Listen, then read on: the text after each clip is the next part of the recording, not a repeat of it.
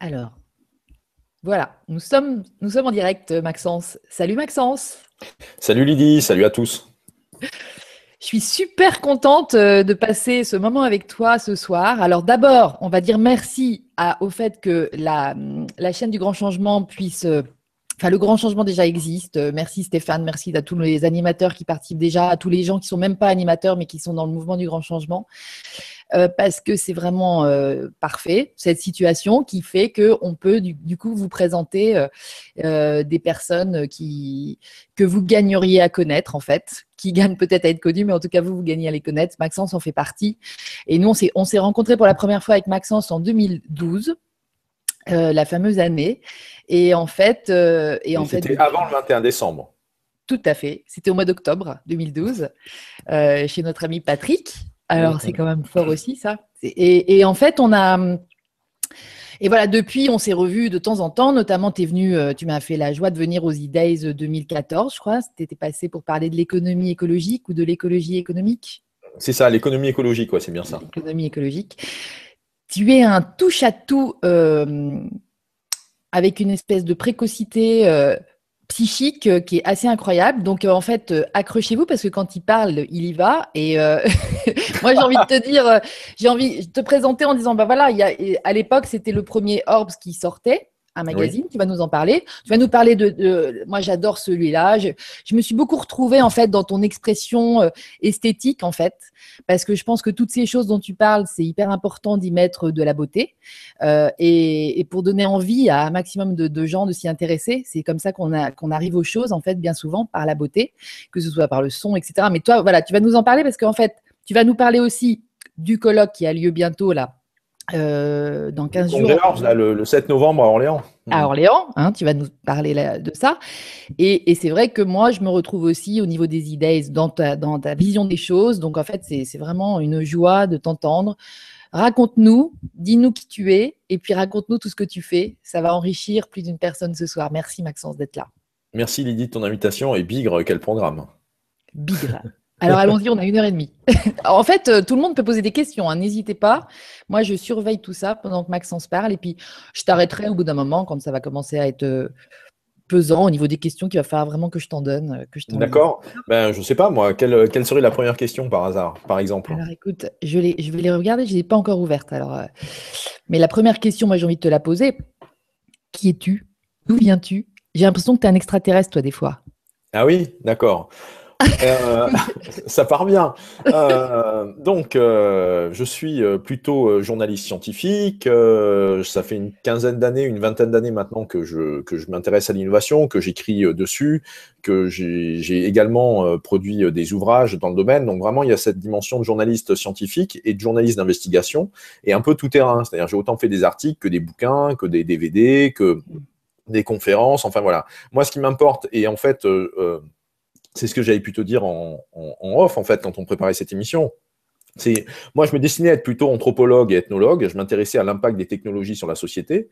Et, euh, puis, euh, je discutais avec des personnes autour de moi et, je découvrais, je prenais conscience qu'il y avait que, les, que, ce que je leur racontais, les gens ne le savaient pas, ne le connaissaient pas. Et donc, je me dit, mais c'est pas possible ça, il faut absolument que, que ça soit plus su. Et c'est ça qui m'a amené à devenir journaliste, c'est-à-dire le fait d'être de, de, embarqué, d'être porteur de quelque chose qui m'enthousiasmait et qui, à mon avis, méritait d'être euh, plus connu, d'être plus su, que chacun puisse se l'approprier, puisse le savoir et donc aussi puisse le éclairer la, conduite de sa vie avec ces informations. Et c'est donc ça qui m'a amené au journalisme, le fait de raconter des trucs qui se passent euh, un peu partout ou ailleurs, euh, tous azimuts en quelque sorte, mais surtout qui vont être utiles et intéressants pour les personnes. Donc là, on rentre dans un autre aspect dans ma démarche, c'est le fait d'être, euh, ce que je veux dire, comme on parle des entreprises socialement responsables, entre guillemets, corporate social responsibility ou des choses de cet ordre-là. C'est vraiment l'information socialement responsable. Donc moi, je m'insère effectivement dans ce courant-là qui a émergé en gros avec les années 2000 euh, en France et puis un petit peu ailleurs autour du monde, qui est donc du journalisme positif, d'un journalisme qui, euh, qui va chercher à, privilégier une information utile, une information socialement responsable. Et dans ce cadre-là, donc, euh, bon, ben, je en tant que journaliste scientifique, je m'étais spécialisé sur l'énergie, sur les nouveaux matériaux, sur les, ce qu'on appelle les technologies de l'information. À l'époque, on appelait ça NTIC. Et puis également sur donc tout ce qui était euh, environnement. Donc, euh, en étant comme ça, nouveaux matériaux, euh, donc autant les céramiques que les carbones, que les alliages, que les plastiques, donc des polymères, enfin bref, en mm. abordant un peu, donc ça peut être par exemple la peau et donc l'électronique organique qu'on va utiliser pour les écrans plats, etc., etc. Donc, en étant à la fois branché énergie, donc ondes, gravité, son, électromagnétisme, lumière, mais aussi euh, nouveaux matériaux et aussi environnement. Donc, qu'est-ce qui se passe par rapport à l'eau, à l'air, au végétal, euh, au rayonnement du soleil avec l'atmosphère terrestre, euh, pourquoi on bronze, c'est quoi une protéine, qu'est-ce qui se passe avec les pollutions électromagnétiques, tiens, on peut soigner avec des ondes, bref, avec toutes les sortes d'influences invisibles qui vont s'exercer sur nous à notre insu ou en pleine conscience. Hein. On peut tout à fait rentrer en toute conscience dans un, une cabine UV pour se faire brunir la peau, comme au contraire, on peut tout à fait se prendre un coup de soleil en faisant pas attention. Hein. Donc vraiment, c'est, euh, ça montre bien comment notre corps, en tant que véhicule, en tant qu'objet, en tant que matière, substance, euh, va être en interaction avec euh, les forces de l'environnement y compris des forces naturelles, mais l'énergie présente dans l'environnement, je vois que tu lèves le doigt, on verra ça après. Donc, par rapport aux forces qui sont présentes dans l'environnement, on va avoir des forces qui vont être d'origine naturelle, comme le vent, euh, la pluie, le soleil, et des forces d'origine artificielle, comme le bruit des voitures, comme les gaz d'échappement, ou bien sûr les pollutions électromagnétiques, et puis ou évidemment bien sûr les lumières artificielles, et c'est ce qu'on appelle dans un autre registre les pollutions lumineuses. Donc tout ça, là on arrive dans les années 2004, 2005, 2006, ça fait que je bascule dans un domaine qui est beaucoup plus écologique, enfin qu'il était déjà un petit peu par nature, mais qui est beaucoup plus écologique et qui aussi, euh, comment dire, va rentrer dans ce qu'on va appeler tout ce qui est santé environnement ou tout ce qui est médecine environnement et donc les maladies de l'environnement, les maladies environnementales, la médecine environnementale, la santé environnementale. Donc ça, c'est un premier axe, on va dire, euh, qui, se, émerge naturellement par rapport à des thématiques qui, se rejoignent. À côté de cela, j'avais écrit un bouquin dans les années euh, 2001-2005, euh, première moitié des années 2000, euh, j'ai écrit un bouquin qui s'appelle L'énergie secrète de l'univers. Et dans cet ouvrage, en fait, je fais les, ponts, les passerelles qui existent entre le chi, le chi des Chinois, le chi des arts martiaux, le chi du Qigong, le chi du Feng Shui, mhm. et euh, l'électromagnétisme, c'est-à-dire l'énergie électrique magnétique, lumineuse ou visible ou non visible, qui est présente autour de nous, euh, selon, on va dire, la façon de le décrire, le cadre de référence qui est celui de la science occidentale moderne, qui a en gros 150 ans, alors que la vision taoïste traditionnelle, elle, elle a euh, au bas mot 3000 ans. Et donc, j'ai fait un bouquin là-dessus, sur les passerelles qui existent entre les deux, et en utilisant vraiment ces deux lignes rouges. Ça me permettait autant de parler des méridiens d'acupuncture, qu'est-ce que la science sait sur le chi, qu'est-ce que la science sait sur le qigong, sur l'acupuncture, sur vraiment les conceptions euh, traditionnelles chinoises liées à l'énergie, et en corollaire, en quoi la conception du monde chinoise, la grille de lecture énergétique chinoise en tant que système peut enrichir et, vraiment euh, euh, oui, vraiment enrichir et compléter la grille de lecture scientifique de l'énergie occidentale qui a en gros 150 ans ou 200 ans. Quoi. Voilà. Mm. Donc ça, ça a été mon premier bouquin où ça m'a permis autant bah, de raconter euh, ce que l'on sait, euh, ce que la science sait sur le Qigong. En gros, par exemple, on va dire qu'il paraît que les méridiens d'acupuncture n'existent pas, ou en tout cas c'est la posture officielle, sauf qu'il y a quand même une thèse qui a été produite en 56 en France. C'est la première thèse scientifique sur le sujet qui a mis en évidence les points d'acupuncture simplement en mesurant l'électricité à l'échelle de la peau. Parce qu'on a des, on peut mesurer l'électricité de la peau, on peut mesurer l'activité électrique, les différences de potentiel électrique, ce qu'on appelle le voltage, entre deux points d'acupuncture. Et donc, c'est comme ça qu'on peut mettre en évidence des choses. Et il se trouve que c'est un médecin qui a, fait, qui a mis ça en évidence, le docteur Niboyer, en 56 en France. Et ça a été publié en 63 aux presses universitaires de Grenoble. Donc voilà, par rapport à des choses qui peuvent être dites, c'est juste que, on va dire, les gens sont mal informés. Donc, on est en 2005 et, euh, euh, et, je commence de plus en plus à être en contact avec des associations, avec des ONG, euh, pour leur apporter des éléments par rapport à ce que la science sait sur des sujets qu'on qualifie de parasciences, que ce soit les médecines énergétiques, que ce soit éventuellement l'astrologie ou d'autres thématiques. On va dire toutes les techniques ou les savoirs un petit peu subtils, et aussi des travaux de recherche avec des, qui sont à la limite de la science, qu'aux États-Unis, dans le langage en jargon anglo-saxon, on va appeler la fringe science, les sciences frontières. Et mm. puis, euh, donc ça peut être la parapsychologie, il y a pas mal de domaines comme ça.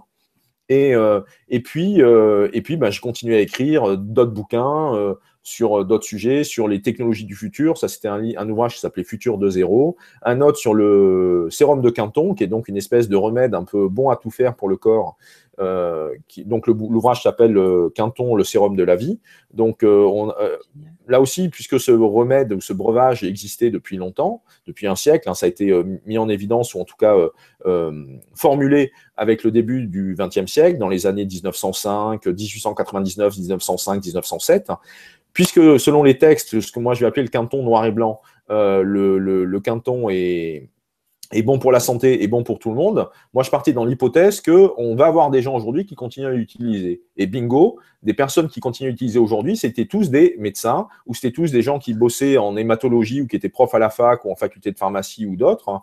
Et ce n'était pas du tout des naturaux, en tout cas ceux que j'ai rencontrés pour le bouquin et pour l'enquête. Mmh. Et, euh, et, donc, ça a permis, dans le même ouvrage, de faire un côté le quinton noir et blanc, le quinton en couleur, avec des usages d'aujourd'hui. Par exemple, au niveau des, des, des dentistes, pour, en dentisterie, euh, inoculer euh, dans les racines euh, des dents, hein, pour réactiver en quelque sorte la, synthèse de calcium au niveau des os, et notamment au niveau de tout ce qui est dégénération osseuse au niveau de la mâchoire. Et puis, il y a un autre usage qui est majeur et clé, et ça, ça a été une super rencontre qui fait des documentaires, c'est du quinton contre la hernie discale. Là aussi, c'est un usage qui n'existait pas à l'époque de quinton dans les années 1910-1920, mais c'est un usage qui a émergé avec les années 2000 en France. Et donc, c'est le fait de, plutôt que de passer sur le billard pour se faire opérer ou, ou euh, passer au bistouri autour des hernies discales et donc des, des disques intervertébraux qui, qui s'affaiblissent, qui s'amincissent et qui fabriquent un pincement nerveux, là, au contraire, on injecte du quinton sous la peau, du quinton isotonique, je précise, sous la peau, et ça fait regonfler le disque intervertébral qui est du cartilage, c'est-à-dire composé d'eau ou de liquide à 85% à peu près, et, euh, et, donc ça regonfle, et donc mécaniquement, euh, la douleur disparaît. Et mmh. c'est un protocole sur 10 séances, une fois par semaine. Et on a documenté ça via le documentaire avec Jean-Yves Guillain qui s'appelle Du quinton contre les hernies discales. Donc, il y a eu mmh. plusieurs ouvrages de cet ordre-là.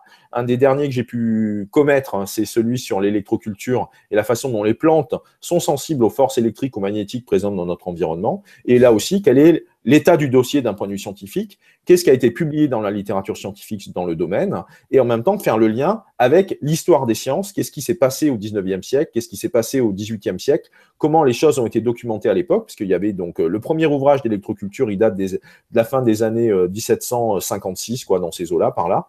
Euh, ça s'appelle De l'électricité dans les végétaux, et c'est un ouvrage qui a été écrit en France, voilà, hmm. par un Français. Euh, et, donc voilà, faire la connexion entre les deux formes d'histoire, une histoire, on va dire, pré-scientifique, une histoire euh, scientifique récente. Le premier article publié dans des revues à comité de lecture par des universités date de 1960, par exemple, et donc de relier vraiment les deux, les deux littératures scientifiques.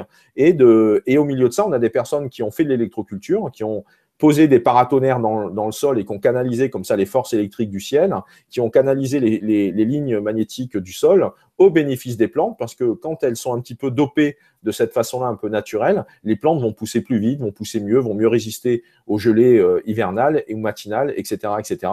Et il se trouve qu'on avait des témoignages des années 50, des témoignages des années 70, et Internet aidant, on avait aussi des gens qui, euh, avec les années 2005-2010, s'étaient mis à faire de l'électroculture et de la magnétoculture. Et donc l'ouvrage Électroculture et énergie libre raconte tout cela en racontant aussi ce que la science sait quant à l'environnement magnétique électrique de la Terre. Mmh. Hein, c'est-à-dire qu'il n'y a pas que les géobiologues qui vont euh, dire des choses. Euh, la science aussi. Ce que je veux dire par là, c'est qu'en fait, voilà, ce que je veux dire par là, c'est que la science, c'est des choses quant à l'environnement électrique et magnétique de la Terre. Mm. Malheureusement, ça n'est pas vraiment enseigné aux géologues et encore moins euh, dans le milieu universitaire, ainsi de suite. Et pour autant, il y a beaucoup, beaucoup de parutions et de publications. Par exemple, dès les années 1860, au moment où on posait le télégraphe aux États-Unis, eh bien, en plantant deux pelles à tarte qui faisaient à peu près un mètre de haut, l'une qui était en platine et l'autre qui était avec un autre métal qui était du cuivre ou du fer peut-être, eh bien, on crée une différence de potentiel électrique qui fabriquait un courant électrique dans le sol et c'est comme ça qu'il faisait fonctionner le télégraphe quand le télégraphe n'était pas encore relié au réseau électrique. Voilà, et ça, c'est un brevet qui a été déposé en 1863 aux États-Unis. Bref, il y a plein de choses qui existent mais qu'on ne sait pas forcément et à partir du moment où on commence à en, en prendre conscience et qu'on considère à regarder le monde ainsi comme étant des flux d'énergie qui interagissent les uns avec les autres, quel qu'il soit, par exemple ce qui se passe là actuellement quand on est face à son écran avec les pixels qui viennent frapper l'écran et qui du coup, il y a de la lumière qui vient comme ça rayonner de votre écran et qui va jusqu'à votre, votre visage, votre figure. Bon, ben, tout ça, ça correspond à des forces à de l'énergie qui est échangée entre et que votre corps, votre corps est en interaction avec des champs d'énergie, avec des champs euh, électromagnétiques, entre autres, parce qu'il y a bien d'autres champs qui existent. Et, voilà. Et puis après, euh, effectivement, en 2011, c'est là où j'ai un peu l'idée un peu folle de me dire, tiens, il manque quelque chose dans le paysage médiatique français. Et si, et si on s'autorisait à faire la revue de nos rêves, et si on s'autorisait à proposer un, un contenu euh, qui fait du sens, qui a un contenu dans le, dans, en, information, on parle des rapports signal-bruit. Donc, mmh. euh, plutôt que de faire du bruit et de la distraction, et si on donnait du sens, si on rassemblait des informations qui existent et qui sont éparpillées, qui sont là, mais qui sont recouvertes par le bruit, qui sont recouvertes par une information inutile, et si on proposait ça à travers une revue papier, parce que le papier, on va être là aussi, on revient à l'information socialement responsable, on est dans une information durable, on est dans un média durable, le papier est un média durable, en gros, un des médias les plus durables avec la tablette d'argile, hein, pour schématiser, et, euh, mmh. donc, euh, donc proposer un contenu durable qui fait sens et que et qu'on va pouvoir s'approprier en le feuilletant, c'est-à-dire avec le corps, pas uniquement en, étant 6 euh, heures par jour devant son écran d'ordinateur et en picorant des informations euh, en, cliquant d'un lien à l'autre, mais à un moment donné où on se pose, on est dans une autre relation, on crée une autre bulle écologique, une autre relation, un autre rapport avec le corps et avec l'objet que l'on tient entre les mains. Donc ça, euh, bon, tu pourras effectivement raconter ce que tu peux ressentir quand tu tiens la revue entre les mains et que tu la feuillettes. Mmh. donc on pose un autre, un autre environnement, c'est une autre expérience, et ce qui fait que l'information qu'on va manipuler ou que l'on va à laquelle on va accéder en tournant les pages de l'ouvrage, eh bien, il y a quelque chose d'autre qui se passe. Tout à fait. Ça, c'était en 2011. C'est en 2011 qu'il y a effectivement l'idée de faire la revue.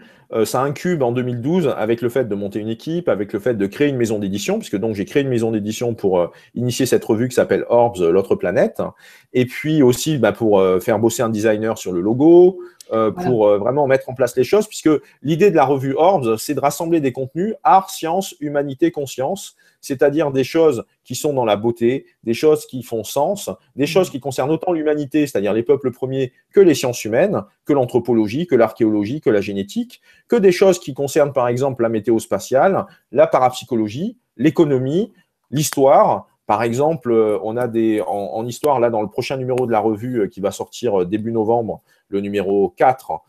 c'est un numéro de, de Horbes qui s'appelle donc Les racines du futur. On a une interview, un sujet avec un anthropologue sur l'histoire politique du Qigong.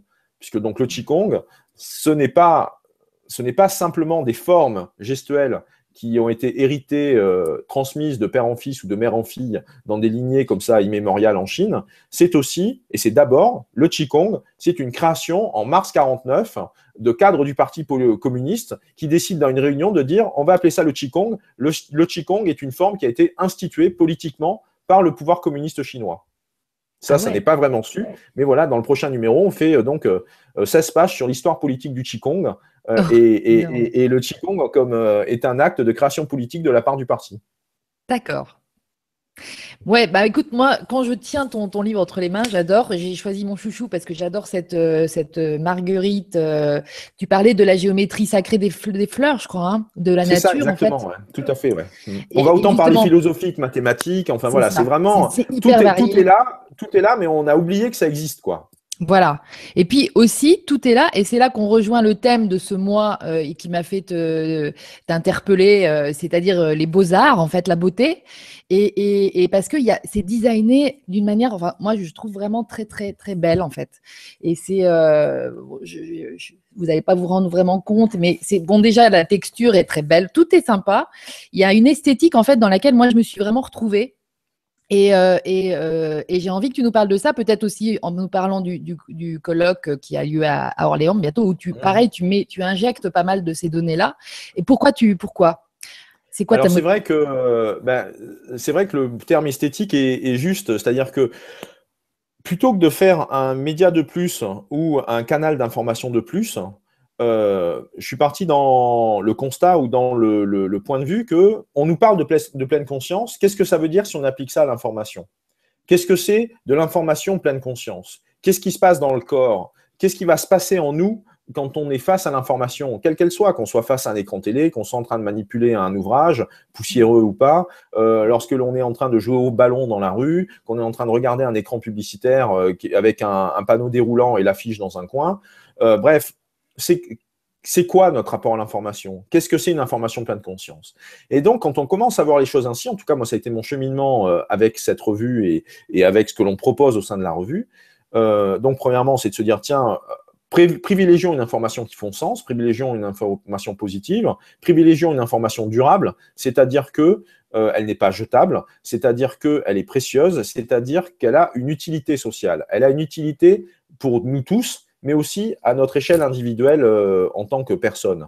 Et, euh, donc, par exemple, là, quand on regarde le, sujet sur, la, sur le, sujet avec la marguerite, Bon, on a donc par exemple trois sujets sur, sur l'économie à l'intérieur, mais on, est entre le prix Nobel de la paix, entre euh, l'économie de l'altruisme, entre la, est-ce que nous sommes des robots ou est-ce que nous sommes des êtres humains avec, avec du cœur? Bref, il y a un questionnement philosophique qui est présent aussi au niveau des valeurs.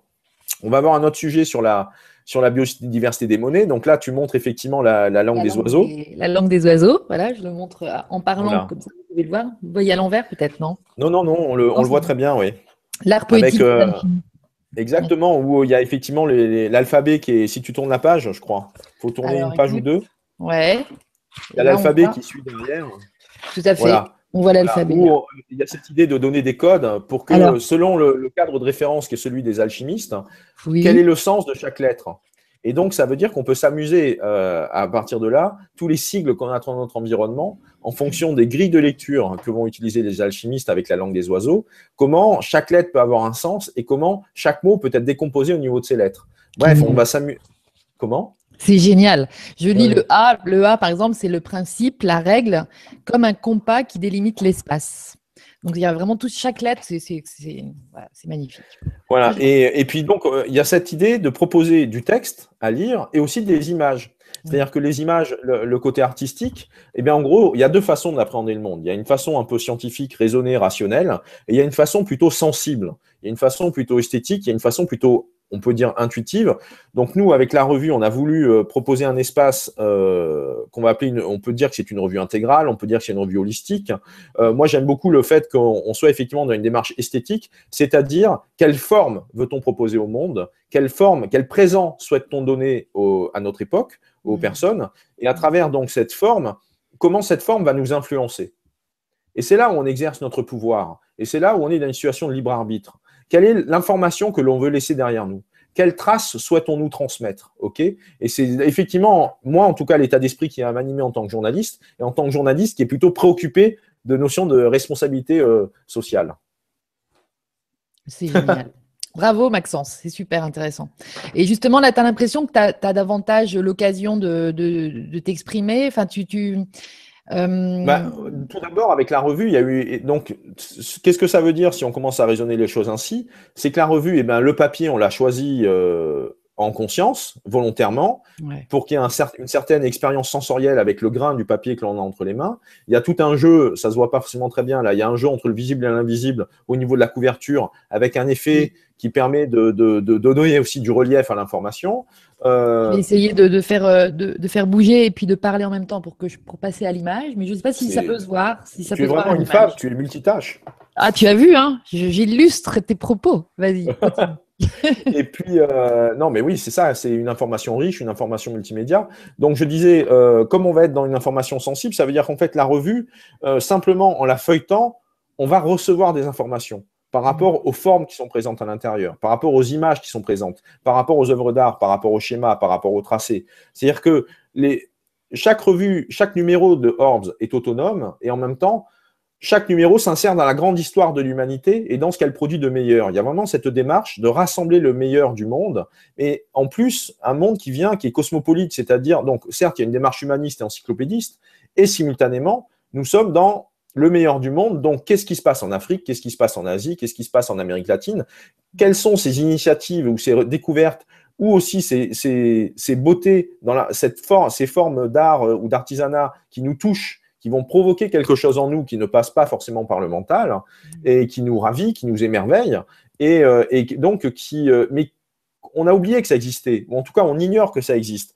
Donnons des coups de projecteur à ces informations qui ne sont pas forcément visibles en surface. Voilà, c'est vraiment la démarche de la revue où, euh, bon, elle s'inscrit aussi hein, dans la continuité d'une revue des années 60, qui est une revue mythique, qui s'appelait mmh. Planète, et qui est un peu une revue qui avait effectivement fait bouger les choses à l'époque euh, par son esthétique, par sa par ses choix de conception et aussi parce qu'elle eh ben, elle, déballait tout. Quoi, hein. Elle était faite par Powell et Bergier, ceux qui avaient fait Le Matin des Magiciens. Et il y avait donc cette, euh, cette idée avec Planète. Eh bien, on discutait euh, de, des, des, des, mondes disparus, euh, des, des, technologies extraordinaires qui étaient derrière le rideau de fer, des civilisations oubliées, quelles sont les dernières conceptions scientifiques ou en tout cas hypothèses concernant les mégalithes. Enfin voilà, ça ratissait dans, tout, dans tous les coins.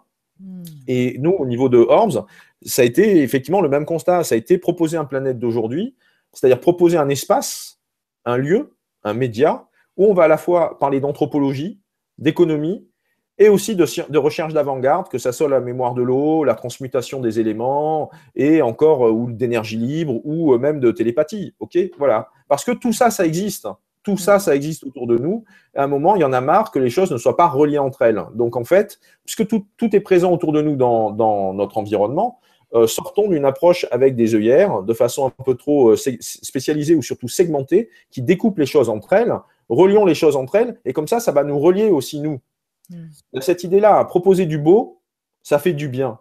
Hmm. Comme ça fait du bien, eh ben, ça nous relie avec le monde à nouveau comme ça nous relie avec le monde à nouveau, ça nous remet dans une posture de capacité à agir, de capacité à servir, de capacité à avoir des intuitions, des idées qui vont nous venir, et d'agir dans le sens de l'intérêt général et du collectif. Voilà. C'est un Pythagore pour nous. Hein. En fait, ah c'est ça, c'était les philosophes grecs qui ils étaient philosophes, mathématiciens, ils, savaient parler de tout un tas de trucs comme ça et étaient un peu dans ce, dans ce trip-là. T'es un peu leur héritier peut-être, mais bravo parce que c'est bien de remettre le lien partout entre tout. Forcément, la vie c'est ça, c'est que des ben, connexions. C'est-à-dire qu'effectivement, moi je, le vois ou j'ai pu le, ressentir dans d'autres contextes. Euh, on est en train de crever de la spécialisation. On est en train de s'asphyxier. la connaissance est asphyxiée parce que ça rend aveugle. La façon dont on va se spécialiser sur un truc et on va se dire que c'est euh, telle molécule à tel endroit qui fait tel effet, Bon, bah, c'est oublier que euh, la qualité de l'eau qui est autour a une incidence. C'est oublier le fait, on va croire que ce qui se passe dans les prouvettes, ou par exemple ce qui va se passer avec une molécule euh, médicamenteuse qu'on va faire prendre à un animal, c'est que dans le corps humain, ça va se passer pareil. Ça ne va pas se passer pareil du tout de la même façon. Pourquoi? Parce que nous sommes tous différents et surtout parce qu'à chaque instant, les choses sont différentes. Si on prend un peu de philosophie, un peu de hauteur. Et donc, prendre conscience de cela, vraiment le considérer au pied de la lettre, eh bien, ça vient nourrir ce changement de paradigme qui est celui de la médecine personnalisée. Chaque personne est unique, donc chaque remède ou chaque, enfin, et chaque, chaque problème va être unique. Et donc, euh, ça veut dire que chaque remède ou chaque solution ou chaque démarche pour se soigner et se guérir va devenir autonome et individuel. Et même si on pousse encore le, le niveau à ce point-là, puisque chaque maladie ou chaque problème de santé va résulter d'un processus, c'est un processus dont nous avons notre part de co-responsabilité. Comme nous avons notre part de co-responsabilité, à nous de choisir de basculer dans la co-responsabilité de la santé et de la guérison, plutôt que de mm. nourrir un état de maladie. Cette étape est pouvant servir à quelque chose. Il peut servir à de la prise de conscience, il peut servir à un cri euh, d'alarme. Il y a plein de significations possibles, on le, sait par ailleurs. Mais pour autant, il ne tient qu'à nous, une fois qu'on a pris conscience de la chose, et donc on revient à la notion de l'information. Quel regard on a sur l'information? Est-ce que nous sommes dans l'illusion et dans la croyance? Ou est-ce que nous sommes en, train d'interpréter des choses avec une signification qui nous est utile? Quelle histoire on se raconte par rapport à l'information? Par rapport à ce que l'on va savoir des choses, y compris ce que l'on va savoir de sa trajectoire de santé, si on reste dans le secteur de la santé et de la maladie en tant que tel. Hein. Donc, il ne tient qu'à nous, en tant que contributeurs ou en tant que colibri personnel, de basculer dans le mode de la santé, de cultiver de la santé. Et là, bizarrement, si en tout cas on commence à raisonner ainsi, on va remettre en cause son alimentation, on va commencer à se préoccuper de ce que l'on boit, euh, on, va, on va, en tout cas, il y a des ajustements dans notre conduite, dans nos gestes, et aussi dans ce que moi je vais appeler, ou ce qu'on va appeler dans, le jargon des agronomes, les intrants, c'est-à-dire dans ce qui rentre dans notre corps. Qu'est-ce que l'on choisit de faire entrer dans notre corps? Ça, c'est aussi une vision qui est très présente chez les taoïstes, avec les cinq portes que constituent les yeux, le nez, la bouche, les oreilles, etc. etc. Donc, on voit très bien que si on considère le corps comme étant un seuil comme étant un, lieu qui communique avec l'extérieur, eh ben, automatiquement, on bascule dans ce qu'on va appeler à notre époque une vision écologique. Et si hmm. on est dans une vision écologique, moi, dans mon domaine ou dans ma trajectoire qui est celle de l'information, de la presse et du journalisme, automatiquement, une écologie de l'information coule de source. Et c'est cette démarche-là qui est en quelque sorte mise en œuvre à travers la revue ou à travers le congrès Orbs qu'on organise le 7 novembre à Orléans. Ça va? Bah, Très bien. Ah bah ouais, non, mais c'est super. Et donc, euh, justement, le congrès Orbs, il y a également du beau, il y a également du bon, de l'agréable, de cette euh, sensibilité. Bah, oui, au niveau du congrès, déjà, l'idée, c'est de proposer une expérience sur l'ensemble de la journée. Une expérience qui va être cohérente. Hein, on propose quelque chose qui est cohérent. Euh, Orbs, par exemple, la revue, on l'imprime en France. On ne va pas l'imprimer ailleurs. Certes, euh, ça a un impact économique euh, conséquent au niveau du budget, mais c'est un choix délibéré et surtout, c'est un choix qui est cohérent. On ne peut pas être en faveur de la relocalisation de l'économie, on ne peut pas être en faveur de la, des locavores ou de la proximité euh, pour différentes choses et aller imprimer des trucs à 2000 km ou 5000 km d'ici. Ok, donc voilà. La revue, elle est imprimée en France, il n'y a pas de pub à l'intérieur, elle est indépendante, elle vit que grâce à ses lecteurs et aux abonnements qui sont présents autour de la revue. Mm. Le congrès, c'est un petit peu la même chose. Si on voit le congrès euh, comme étant un, espace médiatique, comme étant une forme média, comment designer, comment penser les choses de façon à proposer une expérience cohérente? Donc, il y a effectivement des conférenciers. Ça, c'est ce qui va se passer du côté de la salle euh, de la scène, hein, du côté de l'amphithéâtre. Et puis en même temps, il y a l'environnement autour. Donc, ça veut dire qu'il y a comment on fait par rapport à l'air, comment on fait par rapport à l'eau, comment on fait par rapport au, repas. Donc, le repas fait partie de la journée. C'est un repas bio et végétarien qui est proposé.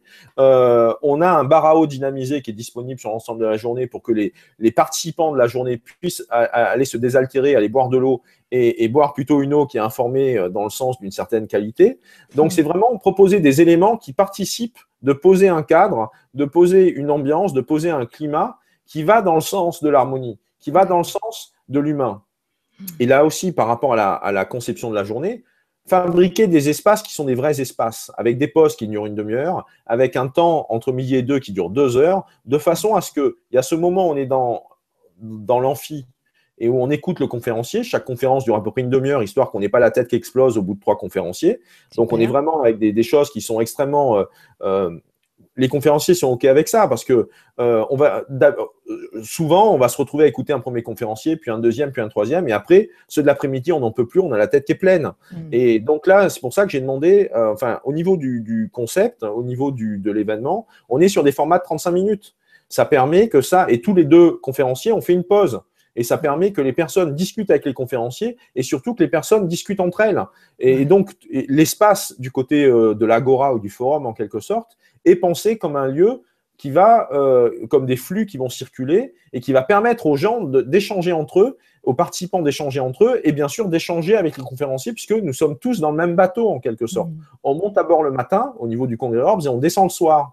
Il y a aussi des expositions d'art, il y a aussi, là cette année par exemple, on va avoir de, de l'artisanat, de, l'art, enfin des sculptures en bois euh, chamanique, d'art amazonien, qui vont mmh. être, qui vont, il y aura une dizaine de totems comme ça, une douzaine de totems qui vont être disséminés dans l'espace, de façon à ce que on ait aussi du beau, on ait aussi de l'émerveillement, on ait aussi du magique qui soit mmh. présent.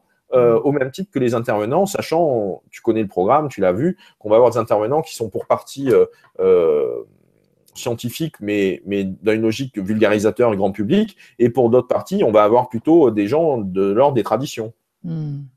On comprend tout à fait le, titre Les passerelles du vivant, parce que c'est vrai que ça va de, des élixirs floraux à, enfin, je sais pas, moi, tu m'as énuméré, il y a neuf euh, exposés aussi, inspirants, tu disais, une séance ça, de Exactement, oui. on va avoir autant des, des interventions sur la chimie naturelle du corps humain, que mmh. d'autres sur la, vie ailleurs, dans l'espace, sur d'autres planètes, euh, dans le vide intersidéral, que la, sur la photosynthèse, que sur les mystères du sang, mmh. sur l'alchimie taoïste, sur le, le, chant harmonique et la présence harmonique avec David Hikes, un, célèbre euh, interprète qui avait euh, fait un, CD à l'écoute des, des, vents solaires au début des années 80.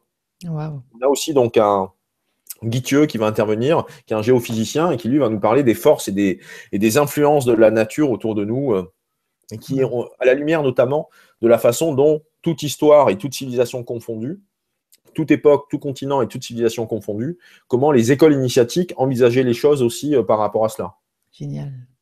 Parce que c'est très commun. Oui, mais oui, on, a des, les trésors de connaissances sont là autour de nous. Là, mm. on a matière à faire culture générale. C'est juste que les choses sont dispersées, elles sont disséminées. Et donc, nous, effectivement, notre démarche euh, à travers Orbs, à travers le congrès Orbs et aussi la revue, c'est effectivement de rassembler les savoirs de façon à fabriquer une culture générale euh, à, destination des honnêtes gens du XXIe siècle. Qu'ils méritent bien qui hmm. le valent bien. Comme, euh, est-ce que tu veux que je commence à poser des questions? Parce qu'il y en a pas mal. Alors, euh, oui, allons-y, bien sûr. Hein, on va, on repart dans la, on maintient la dynamique comme ça.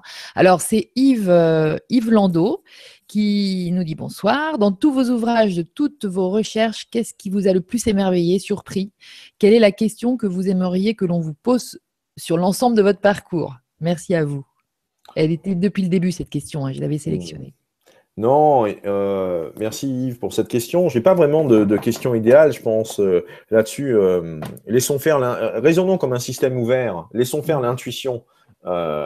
soyons, acceptons l'inattendu et la surprise. Ok, donc ça, je pense, c'est un, un prérequisite, un, mm. prérequis, une post, une, euh, comme un a priori méthodologique, je pense qu'il est sain et qu'il est bon d'avoir. Il y a toujours quelque chose que l'on ignore et il y a toujours des événements qui vont nous surprendre. Et donc, à partir de là, ben, la, vie, est un, la vie est un enchantement permanent, ou en tout cas, la surprise est au rendez-vous. Alors, des fois, ça peut être un peu compliqué, mais en tout cas, euh, on, est sur une, on est sur une aventure et sur un voyage, et y compris sur un voyage collectif qui, euh, à mon sens, mérite d'être pleinement vécu ou mérite d'être vécu avec joie, avec harmonie, avec plaisir. Ok, c'est ce genre d'état d'esprit qui me semble euh, bon, d'autant plus que la neuropsychoimmunologie, euh, que les sciences du vivant nous instruisent de ce qui se passe comme neurotransmetteur dans le corps, qu'est-ce qui est fabriqué, et hop, on se met sur la fréquence santé assez naturellement quand on est dans cette espèce d'état d'esprit un petit peu euh, jovial, si l'on peut dire. Quoi.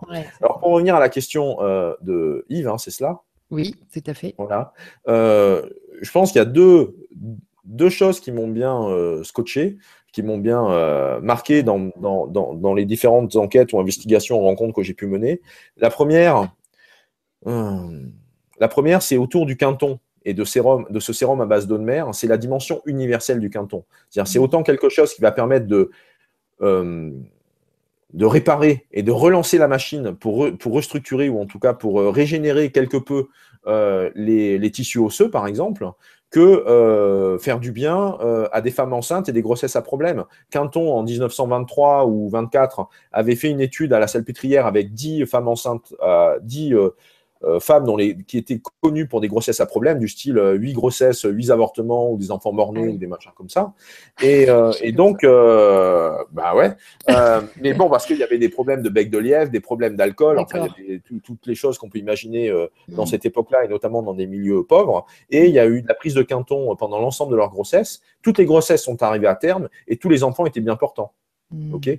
Euh, donc, c'est pas donc certes échantillon petit réduit de 10 personnes ou de 10 euh, femmes 10 parturiantes pourrait-on dire mhm. et pour autant euh, pour autant 100% de, résultats positifs alors que si on raisonne sur ce groupe-là c'était des femmes qui avaient toutes eu des antécédents de 7, 8, 9, 6 grossesses à problème qui n'avaient jamais été menées à terme pour aucune d'entre elles. ok?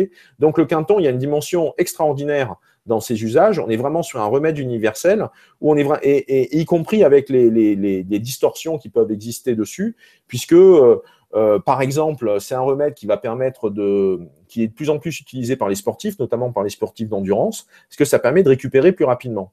Comme c'est à l'identique de la formule sanguine, ça veut dire que c'est indétectable. Tiens, ça peut être une façon de se doper de façon indétectable. Ok, ça c'est un premier exemple.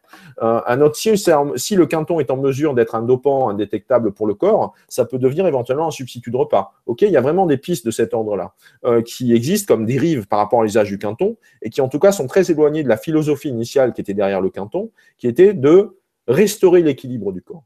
Hmm. Parce que ça joue sur le pH du corps, ça joue sur la nutrition de la cellule, euh, il y a même un effet autour de l'immunité de hein, sur les globules blancs, vraiment, il y a des, sur les réactions immunitaires du corps.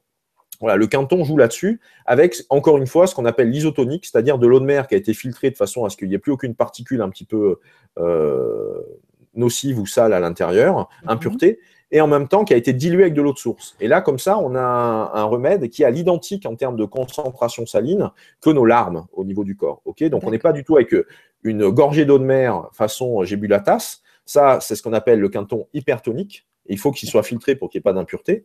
Mmh. Et l'isotonique, en revanche, il y a zéro contre-indication, il n'y a pas de problème de choc pour le corps. Il faut que ça soit dilué avec de l'eau de source de façon à éviter les problèmes. Et ça, c'est historiquement la découverte de René Quinton au début des années, euh, des années, euh, des années 1900. Quoi. Voilà. Donc ça, c'est une grosse surprise, sachant qu'en plus, c'est parce que on me propose de faire un bouquin sur le Quinton en 2007, en gros, mais en fait, j'avais entendu parler du Quinton en 2004.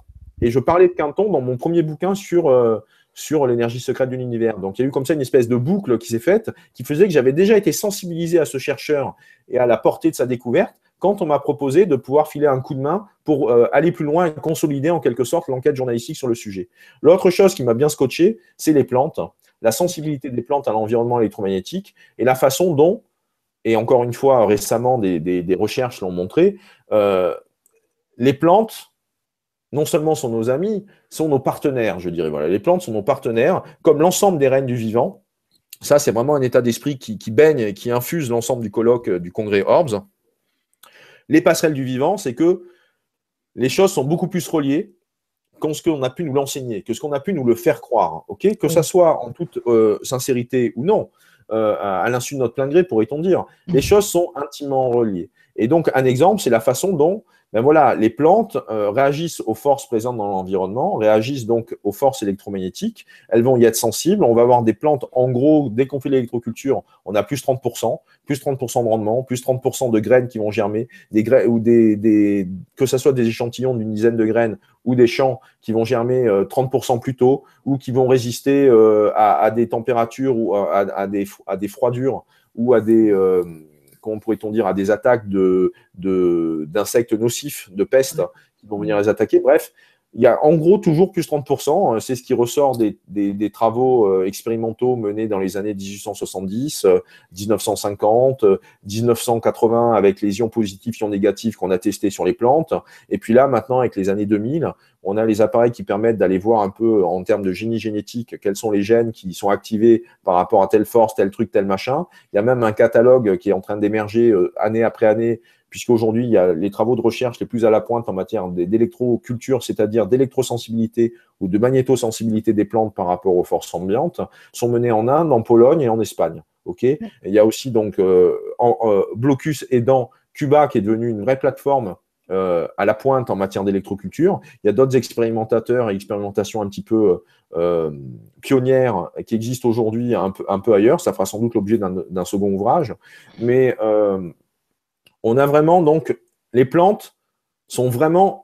Et pourquoi les plantes sont sensibles aux forces électromagnétiques? Parce que le vivant est sensible aux forces électromagnétiques, parce que le corps est sensible aux forces électromagnétiques. Donc il y a une espèce comme ça de continuum qui émerge, où quelle que soit la partie qu'on est en train d'aborder, donc c'est là où on est dans l'approche holistique, euh, microcosme, macrocosme, etc., etc., quelle que soit la partie qu'on essaye d'aborder, si on se préoccupe de l'universel qui est derrière la diversité, c'est les mêmes enseignements qui remontent c'est le fait que nous sommes sensibles aux forces extérieures, nous sommes le vivant est sensible aux forces électromagnétiques, et tout est relié. Nous sommes poussière, nous redeviendrons poussière. Au milieu de ça, on a des bactéries et des protéines qui vont rentrer dans la danse et qui vont fabriquer du vivant.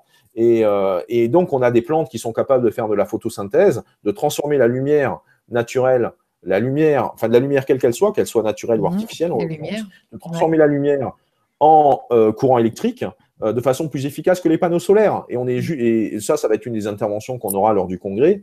Euh, c'est ce qu'on et donc ça génère un courant euh, depuis une, petite dizaine d'années dans les pays occidentaux qu'on appelle le biophotovoltaïque, c'est-à-dire comment faire des panneaux solaires qui sont inspirés du vivant, comment faire des panneaux solaires qui vont être économes dans leur conception, recyclables dans, leur, dans, dans la matière qui les compose et qui vont être le plus proche possible des plantes, puisque les plantes peuvent être vues comme des panneaux solaires euh, organiques, végétaux, naturels, et, euh, et, les, et, on en rentre dans la saison de l'automne. Les, sous-bois et les feuilles qui sont présentes euh, au sol quand on marche et que, ça crisse sous nos pas peuvent être vus comme une usine de recyclage de panneaux solaires. Ok? Donc le vivant fait les choses merveilleusement autour de nous. Et quand on commence à s'asseoir quelques instants, à contempler les choses ainsi, simplement, on regarde. Simplement, on prend le temps de se poser et de contempler et de et d'écouter, d'écouter avec ses yeux, on pourrait-on dire.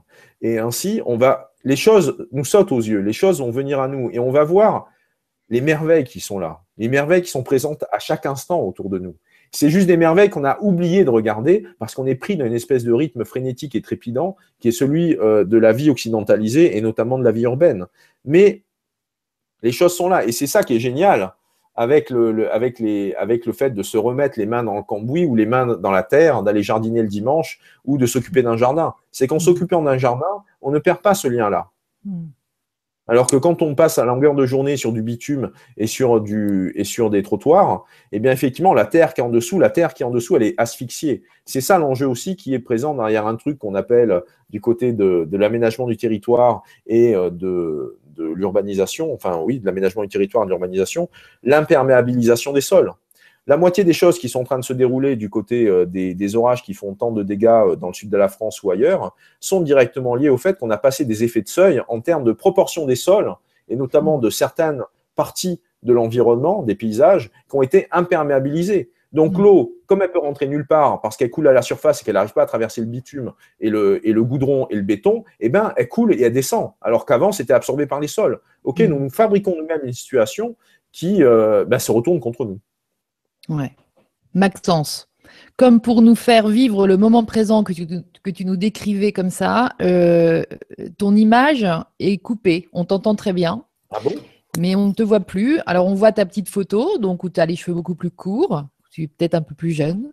mais en tout cas, sache que voilà, il y a un petit bug. Est-ce que là, ça va ou euh, ça va mieux là maintenant Alors attends, euh? peut-être ça revient. Non, ça ne. Ça, peut dépendre en fonction des moments si je parle ou pas. Ou, euh, eh ben, justement, c'était le cas tout à l'heure, mais là, là, ça a l'air de, de bugger sur, sur ta photo. Mais écoute, je ne sais pas si je te propose de couper, de revenir, enfin de, de sortir et de revenir dans la salle. Peut-être ça va revenir normal. Ou alors, si on continue comme ça et puis on se dit que ben, du coup, on t'entend, c'est déjà génial. Et puis. Mmh. Et je te pose des questions. On fait ça pour commencer? On voit si ça revient tout seul? Oui, allons-y, ok. Alors écoute, on a, euh, une, nouvelle question de, Yves, mais euh, qui nous dit bonsoir, puis qui a été euh, liké six fois, donc je te la pose. bonsoir à tous. Comment vont évoluer les médecines alternatives, magnétisme, thérapie vibratoire, etc., à court, moyen et long terme en France en Europe et dans le reste du monde Vont-elles finir par être reconnues, voire même plébiscitées à l'avenir? Merci. Ben, je vais répondre sur deux niveaux et de façon très courte. La première, c'est qu'elles sont déjà là. Hein, donc, euh, euh, elles sont déjà là. ça fait dix ans, par exemple, qu'il y a des thérapies à base d'ondes pulsées ou à base de champs électromagnétiques qui sont pratiquées dans des hôpitaux qui participent à ce qu'on appelle des, des recherches multicentriques qui associent des, des, pas des labos, hein, qui associent des départements hospitaliers qui sont présents en France, en Grande-Bretagne, en Allemagne, en Israël, aux États-Unis, et qui euh, documentent les choses. Il y a encore un appareil euh, très très bien tout ce qui est euh, stimulation transcrânienne du cerveau, par exemple. En 2004-2005, mhm. c'était de l'ordre de l'expérimentation. Et aujourd'hui, c'est relativement courant pour traiter des dépressions profondes parce que les champs pulsés qui sont envoyés par ces espèces de, d'appareils qui ressemblent à des poils à crêpes, hein, en gros, qu'on fait passer au-dessus, au-dessus de la tête comme ça, euh, vont, vont stimuler les neurotransmetteurs, vont stimuler les terminaisons nerveuses. C'est comme si on faisait un massage au niveau des, des cellules et ça a plus d'effet, ça, ça, a une meilleure, un, ça a plus d'influence que des molécules chimiques. ok? Donc elles sont déjà là, et y compris d'un point de vue, euh, on pourrait dire médecine électromagnétique tel qu'on peut l'entendre aujourd'hui. Ça, c'est un premier point. Euh, le second point, euh, sont-elles en mesure de supplanter autre chose? Euh, à mes yeux, la question ne se pose pas ainsi. Ce n'est pas une question de supplanter quelque chose par quelque chose. C'est plutôt qu'on va avoir des médecines plus efficaces que d'autres en fonction des circonstances et en fonction des personnes. Donc, ce qui fait que dans certains cas de figure, ça va être une approche chimique qui va être pertinente, euh, et je reviendrai là-dessus juste après. Dans d'autres cas de figure, c'est une approche énergétique. C'est-à-dire même si on commence à voir les choses ainsi de façon énergétique, euh, un, venin de serpent, par exemple, vous êtes piqué par quelque chose, eh bien, on a ce fameux truc d'apporter de la chaleur pour, entre guillemets, euh, pour que le, venin soit modifié avec l'approche de la chaleur, avec l'approche d'une flamme, avec l'approche d'une d'une cigarette qui va être allumée qu'on va approcher de l'endroit où il y a eu la piqûre. Parce que la chaleur modifie les protéines qui sont présentes dans le venin. Ok, donc toujours pareil, interaction entre des forces extérieures et euh, de la, une matière, une substance qui est présente à l'intérieur. Euh, pourquoi j'évoquais de la chimie tout à l'heure? C'est parce qu'en fait, la meilleure médecine, c'est la prévention. Donc, euh, la, première, ce qui doit supplanter les choses, à mon sens, c'est la révolution des consciences, c'est l'insurrection des consciences, c'est même l'autonomie individuelle, la, notion de, souveraineté individuelle. C'est-à-dire que nous sommes les premiers gardiens de notre santé. Il est à, il est à nous de choisir ce que nous allons faire au niveau de notre, de notre vie, de ce que nous allons choisir d'ingérer, de manger, de boire. Qu'est-ce que nous, choisissons d'accepter ou de tolérer, ou au contraire, qu'est-ce que nous choisissons de cultiver pour pouvoir aller dans le sens de la santé? Et, le, quand, je, peux échanger avec des personnes qui euh, me disent oui, mais je prends tel médicament parce que celui-là, il est remboursé. Mais écoutez, euh, moi, ça doit faire peut-être 15 euh, ans que je ne me suis pas soigné avec des médicaments remboursés. Je choisis des médicaments qui, qui fonctionnent, qui vont avoir un effet et qui vont être pertinents dans les cas de figure où je vais être malade. Euh, mais je suis d'abord en train de me préoccuper euh, de, ben, de m'habiller chaudement s'il fait froid dehors, et, et puis aussi de, de me nourrir d'une certaine façon, parce que la nourriture, comme on raisonnait tout à l'heure en matière d'intrants, par rapport à l'information, la nourriture, c'est de l'information. C'est de l'information qui rentre en nous. Et donc, en fonction de ce que l'on fait rentrer en nous, de la quantité, de la qualité, euh, de comment les, informations peuvent se marier entre elles, eh bien, notre corps, il va bien le vivre ou mal le vivre. et en même temps, comme nous sommes tous uniques, ça veut dire que tous nos corps ont des besoins différents. Et, voilà, il y a même des formes d'alimentation qui vont, qui vont, du coup, comme ça va nourrir le milieu différemment, ça peut induire des états de conscience modifiés. Donc, ça veut dire que euh, cette histoire que n'importe quelle molécule qu'on ingère euh, et de l'information pour le corps. C'est comme cela que l'on voit les choses par rapport aux plantes qui vont avoir un effet sur la conscience, ou évidemment aux, pilules que l'on peut prendre et qui vont avoir un effet sur la conscience. Là encore, même s'il peut y avoir une différence de fond entre de l'artificiel et du naturel, ce qu'il y a de certain, c'est que par rapport à ce qui se passe dans le corps, on a des systèmes dans le corps qui vont dégrader la matière pour en faire des, des fragments d'information qui vont être assimilés par le corps et qui produisent un effet. Et, ça prend d'autant plus de sens qu'on est en train de se rendre compte qu'on a des cerveaux partout dans le corps, au niveau du cerveau, au niveau du cœur, au niveau des intestins. Vous voyez, donc les petits cerveaux du corps, c'est une réalité. Et allons encore un cran plus loin, on peut tout à fait envisager que chacune de nos cellules, en bon effet colibri cellulaire, euh, chacune de nos cellules participe à notre état de conscience. Est-ce qu'on est patraque ou est-ce qu'on est bien aligné? Voilà, donc je pense qu'il y a une vraie la santé et la médecine, c'est d'abord la révolution de la prévention, et donc c'est d'abord la prise en charge de soi-même, et c'est d'abord la prise de conscience de notre part fondamentale, irréductible, de responsabilité que nous avons à cultiver notre santé. Et si nous sommes en mesure de cultiver notre santé, nous sommes en mesure de contribuer à la santé des autres. OK? Mais d'abord, voilà, euh, se regarder les, yeux en face euh, des trous, en quelque sorte, bien face à soi-même, et, et, et euh, sans se leurrer, sans se tromper, sans s'illusionner, se mettre en mouvement par rapport à qu'est-ce que l'on veut. Voilà. Super. Donc ça avance pour toi. Ah oui, bien sûr. Oui, mm. c'est évident, c'est évident. Et c'est bien parce que ça avance qu'il y a des, lobbies en face et des pressions en face pour que ça, ça avance pas, trop vite.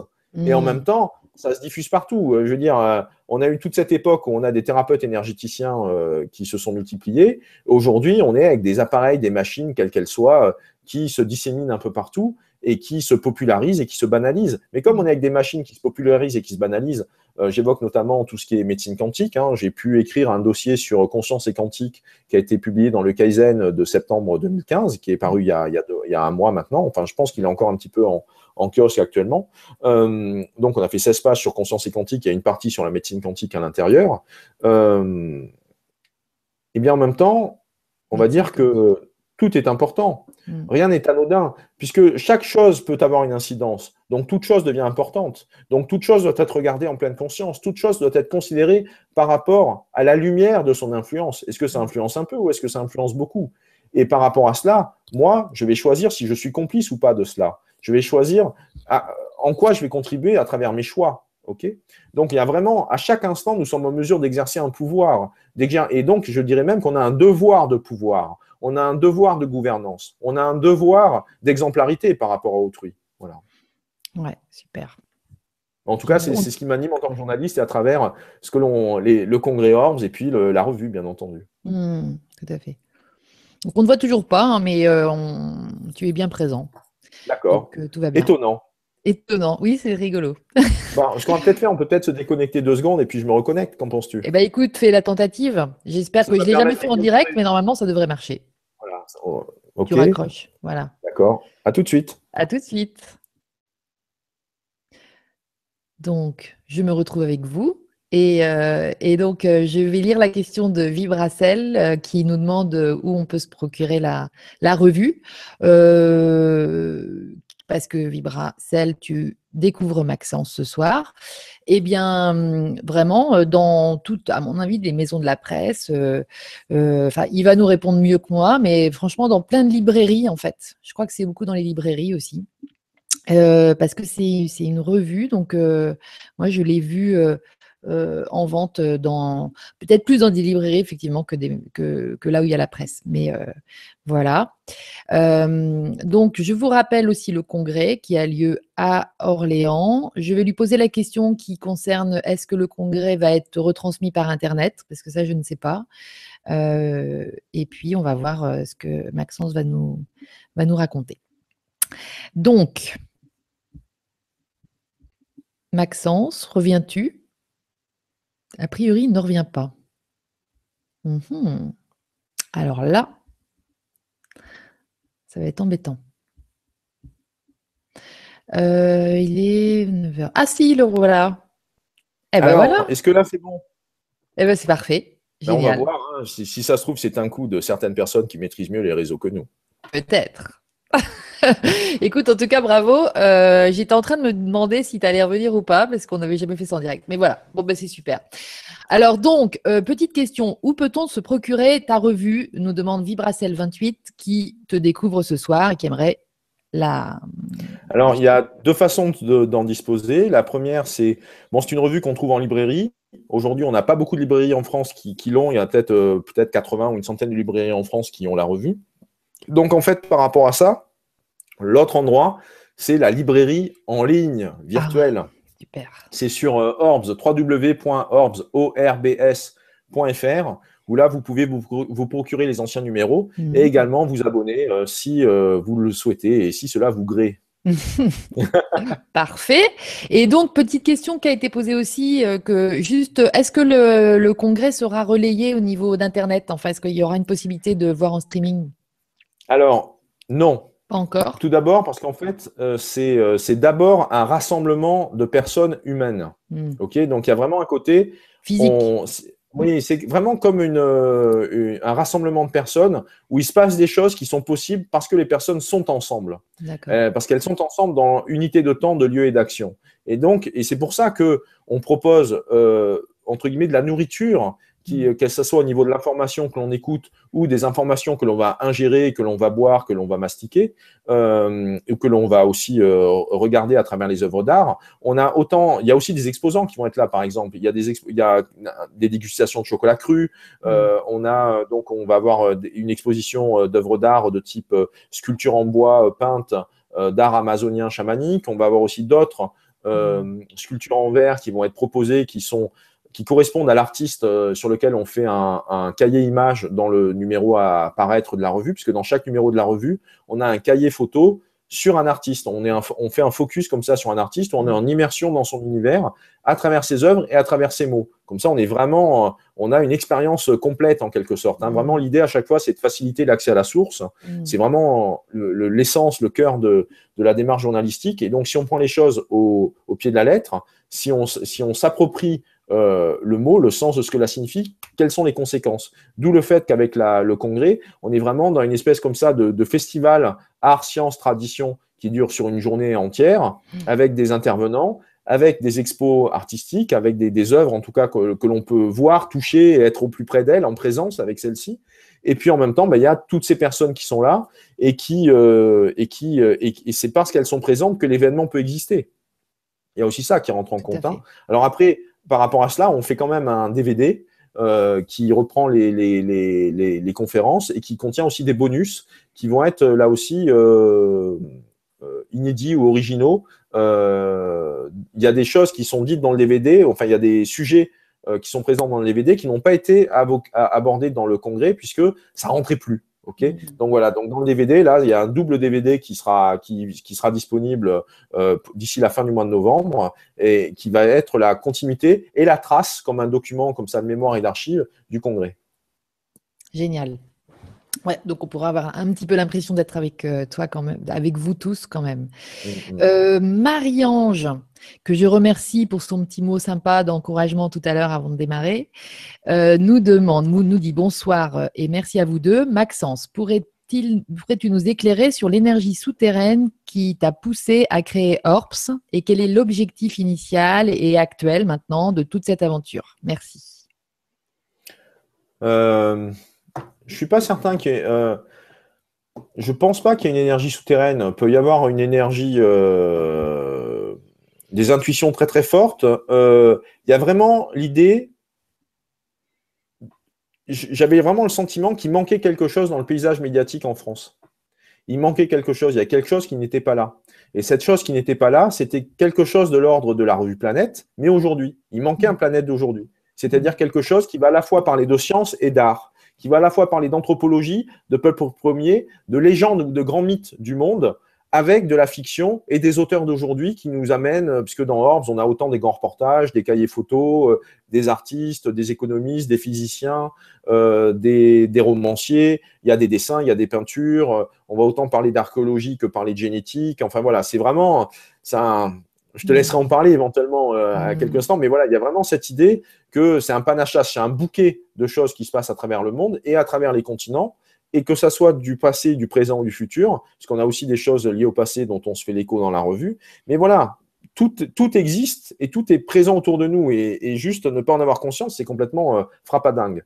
Et, donc, euh, dommage, oui, bien sûr. Et, et voilà, quelle présence soit-on donné au monde Moi, en tout cas, c'est cette énergie-là qui va m'animer. Et, ayant une trajectoire de, journaliste scientifique, donc avec un peu un carnet d'adresses ou avec des, beaucoup de différentes personnes que j'ai pu croiser dans, ma, croiser dans ma trajectoire et dans mes, dans mes différentes enquêtes, à un moment, eh ben, euh, allez hop, mettons en place un cadre, mettons en place un espace dans lequel on met tout le monde et on s'éclate. Enfin, mmh. on s'éclate. En tout cas, l'idée, c'est de, de, proposer ces choses-là qui sont des. Enfin, pardon, pour moi, ce sont des évidences, mais en tout cas, ces choses-là qui sont là autour de nous et que la plupart d'entre nous ignorent, moi, à chaque fois, je découvre des choses absolument incroyables au niveau des, informations qui vont être transmises à travers la revue, lorsqu'on me fait passer les textes, quand on voit ce qui existe.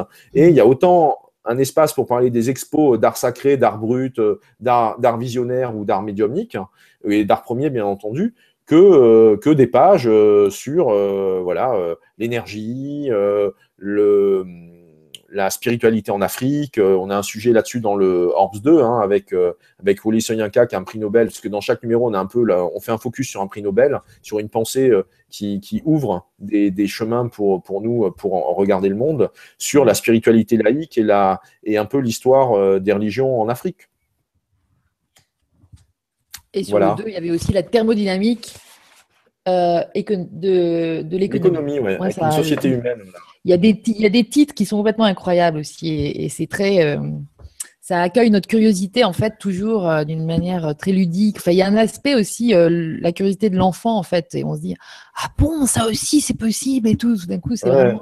Mais c'est-à-dire c'est ça le truc, c'est vraiment l'émerveillement est à notre portée. Oui. Et, et, il est temps de restaurer ça. C'est-à-dire qu'il y a effectivement cette volonté ou cette démarche de restaurer la valeur de l'information. Et mmh. donc, on a des informations inutiles et des informations utiles. Et donc, restaurons la valeur de l'information. Soyons, soyons un peu, pourrait-on dire, dans une démarche vertueuse par rapport aux choses. D'où le fait que la revue soit sans publicité, d'où le fait que la revue soit imprimée en France. C'est-à-dire, soyons dans une exemplarité. Il est possible de faire les choses ainsi. Il est possible de donner l'exemple. Et à partir de là, il est possible de raviver des formes, de raviver des postures qui font du bien et notamment qui sont à notre portée individuelle. Et puis, nous sommes nombreux à, changer en quelque sorte. Plus nous sommes nombreux à être dans ce mouvement, et c'est là où on peut rejoindre la notion d'esthétique, on pourrait mm. même parler d'esthétique évolutionnaire en quelque sorte. Euh, plus on est dans. Voilà. Euh, en jouant avec ces formes-là et en choisissant les formes que l'on a proposées et en choisissant les formes que nous allons transmettre, eh bien, nous sommes, c'est comme ça que nous allons transformer le monde autour de nous. Mais mm. c'est à nous de le faire en prenant notre bâton de pèlerin, en prenant notre initiative, en, soyons, en étant dans la co-responsabilité, en étant dans la co-construction. Et c'est pour ça que la revue fonctionne sans publicité, parce qu'en termes de contrat avec les lecteurs ou en termes de contrat avec les personnes qui vont jouer le jeu d'acheter la revue, c'est parce que la revue a un public qui l'achète que la revue peut continuer et que sa démarche peut continuer. Exactement. Et puis, faisons-nous plaisir aussi. Dans, cette. Il y a effectivement, bah oui, bien sûr. C'est-à-dire que ça, c'est ce que j'ai pu dire au début par rapport à l'émerveillement, par rapport au ravissement. Euh, c'est-à-dire que quelque chose se passe. On a tous vécu ça. On est dans une exposition, on est en train de marcher vite, euh, on, a des trucs à faire, on, on traverse le truc, mais d'un coup, boum, il se passe quelque chose on est capté par une œuvre, il y a quelque chose qui arrête notre regard, et en fait, le corps continue d'avancer, mais on est obligé, le corps commence à s'arrêter parce que ça peut, on peut pas, on peut pas partir, on, est obligé de rester devant, et donc ça ne passe pas par le rationnel, ça ne passe pas par l'intellect, quelque chose d'autre se passe. Et donc, nous, au niveau de la revue Orbs, c'est cette, cette proposition-là qu'on va faire, de proposer des informations qui jouent selon ces deux registres le registre du socle esthétique, de la sensibilité, et simultanément le registre de l'éveil des consciences au sens de l'intellect. Super. Génial. J'ai un une petite, euh, un témoignage en fait euh, qui, de, de, Joël, Joël Camus, qui dit Je fais des injections sous-cutanées à ma maman de 85 ans pour soulager de l'arthrose dorsale. C'est super efficace. Donc j'imagine qu'elle parle de l'eau de Quinton. Oui, parce que pour l'instant, on n'arrive pas encore trop à injecter Orbs, mais en tout cas, le Quinton, on peut, ouais.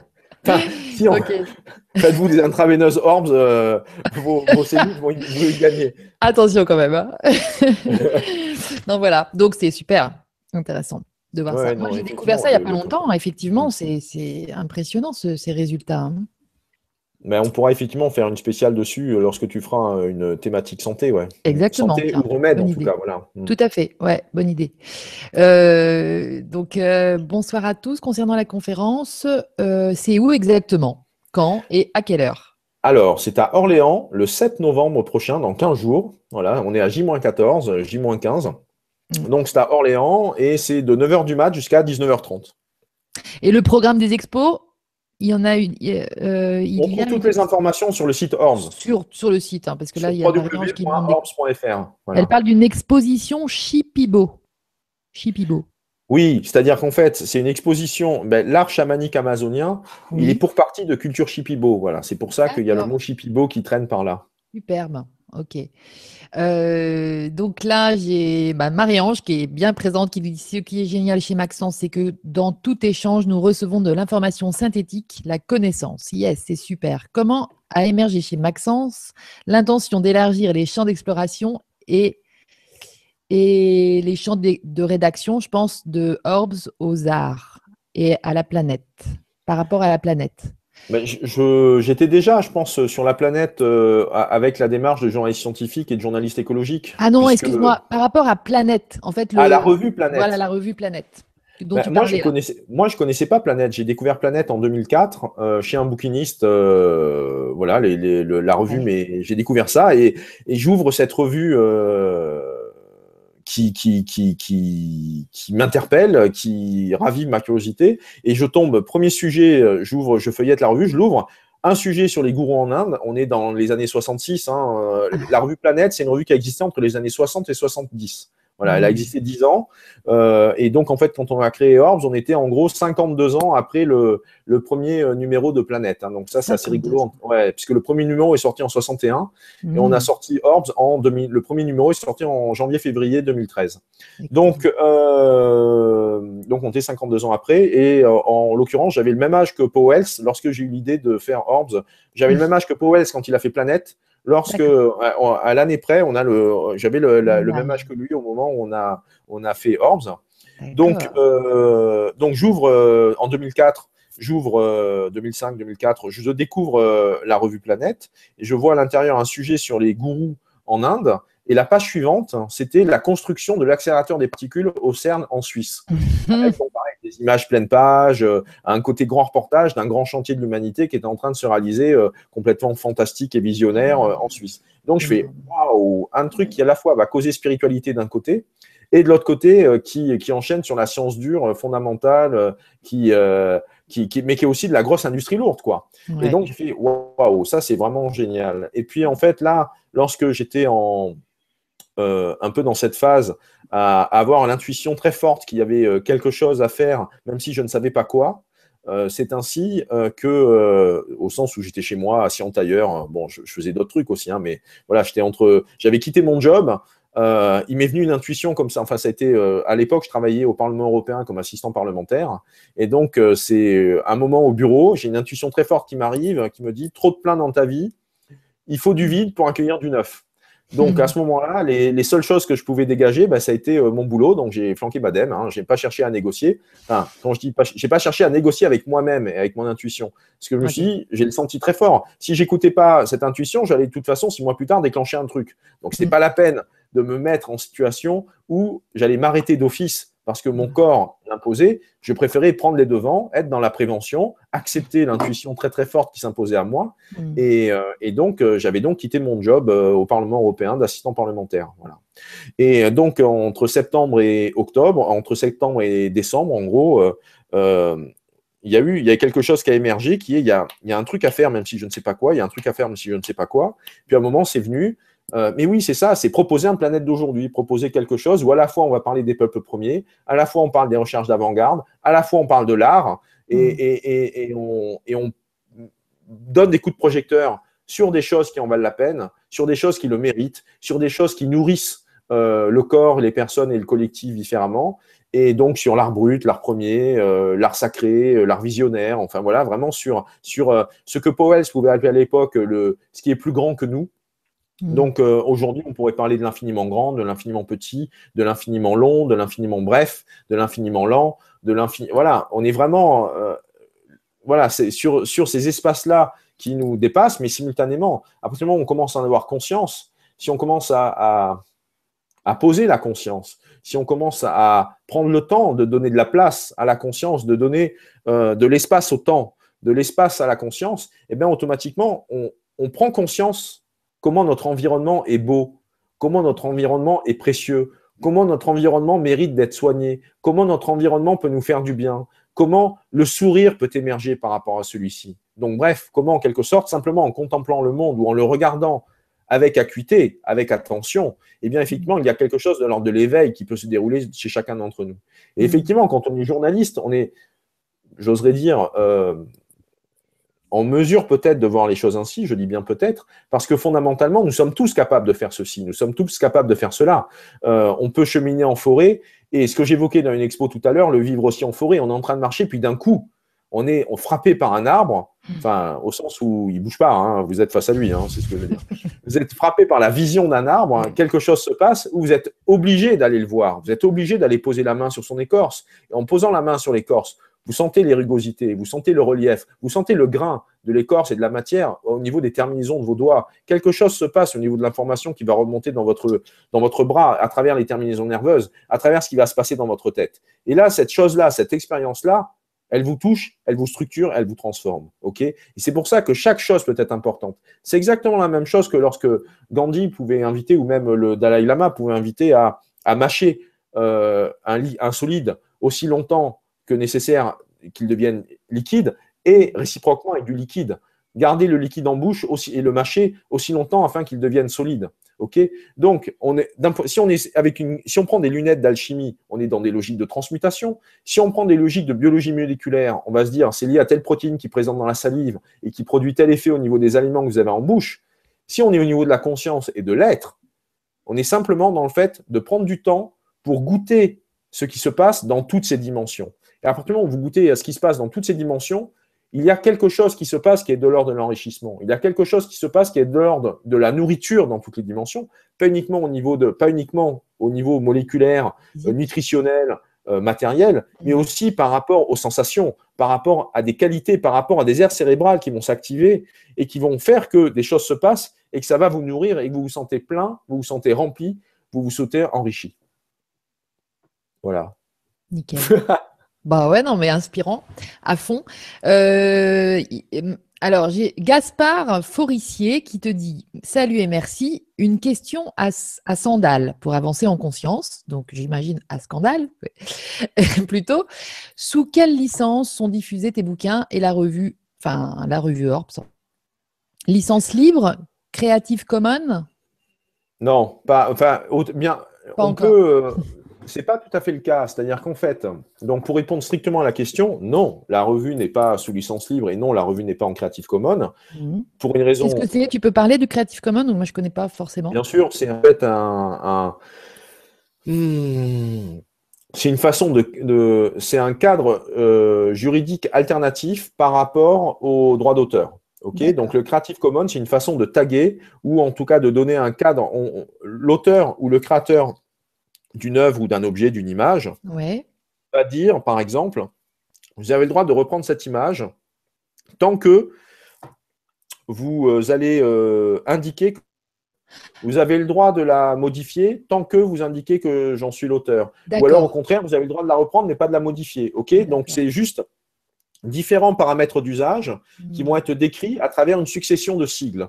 Et donc, euh, les Creative Commons, c'est au sens où c'est les communs créatifs ou les communs culturels. Et là, on mmh. rentre au niveau des communs sur un paradigme, sur quelque chose qui a été euh, qui, est, qui, est, à la fois qualifié d'un point de vue juridique et à la fois qualifié d'un point de vue économique, c'est ce qu'on appelle les communs, c'est-à-dire des choses qui, qui n'appartiennent à personne et donc, par défaut, ils appartiennent à tout le monde. C'est-à-dire que l'air que nous respirons n'appartient à personne.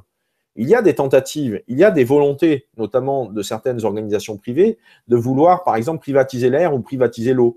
Ok, mmh. Pour l'eau, c'est déjà à moitié le cas, on va dire, aujourd'hui. Euh, en tout cas, il y a en tout cas des acteurs privés qui se sont euh, positionnés de façon à faire payer autour de l'eau. D'accord? Mmh. euh, Alors que ce n'est pas le cas autour, au, niveau de l'air. D'accord? Mais en même temps, si vous installez chez vous des appareils qui vous garantissent d'avoir de l'air de bonne qualité, c'est une façon de faire payer l'air, ou en tout cas de faire, de faire payer une prestation qui vise à ce que vous disposiez d'un air de bonne qualité, d'accord? Mm-hmm. Ou si vous avez vos impôts qui augmentent parce que l'air est pollué et parce qu'on a des machines ou des installations euh, industrielles qui visent à rendre l'air plus propre, euh, c'est aussi une façon de faire payer un commun. Et donc, ce que l'histoire a montré, a montré pendant un moment donné, euh, c'est ce qu'on a. Il y a une expression qui est la tragédie des communs, c'est-à-dire que quelque chose qui n'appartient à personne, en fait, tout le monde va avoir une tendance à vouloir en profiter, et donc, en fait, la, richesse du commun diminue, euh, et, donc le commun va avoir tendance à disparaître. Ok? La, relation qu'il y a avec les poissons dans les océans, elle est de cet ordre-là. Les poissons n'appartiennent à personne au départ, ce sont des biens communs présents dans les océans, mais sauf que plus on est nombreux et plus on en ramasse en quantité et plus on en ramasse rapidement, et bien moins il y en a. Et à un moment, il n'y en a plus du tout. Ok? C'est vraiment, voilà. Donc ça, c'est la notion des communs en général. Et il y a eu donc des estampilles pour qualifier aussi l'information et les créations des personnes.